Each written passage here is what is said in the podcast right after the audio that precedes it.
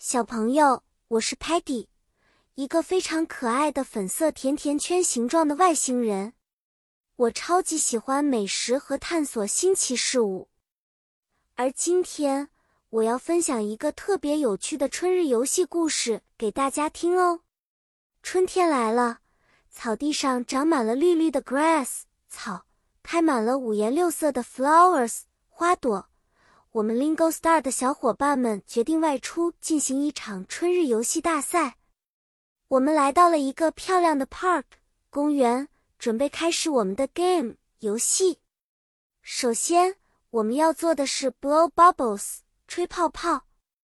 Sparky 用他那大大的嘴巴吹出了好多颜色斑斓的 soap bubbles 肥皂泡。Muddy 跳进泡泡里玩得不亦乐乎，不小心 trip 绊倒。结果刚好摔在一个枝叶丛中。Stocky 担心 Muddy，但是他自己真的不太喜欢弄脏，所以他就站在干净的地方，用 gentle 温柔的 tone 声音和 Muddy 说：“Are you OK？”Muddy 笑呵呵的回答：“Muddy is fine。”然后我们决定组织一个 Spring Race 春天赛跑。Tellerman 显示了起跑 line 线，然后我们一起跑起来。Paddy，也就是我，虽然开始的时候 run 跑的不快，但是很快就用滚的 catch up 追上了大家。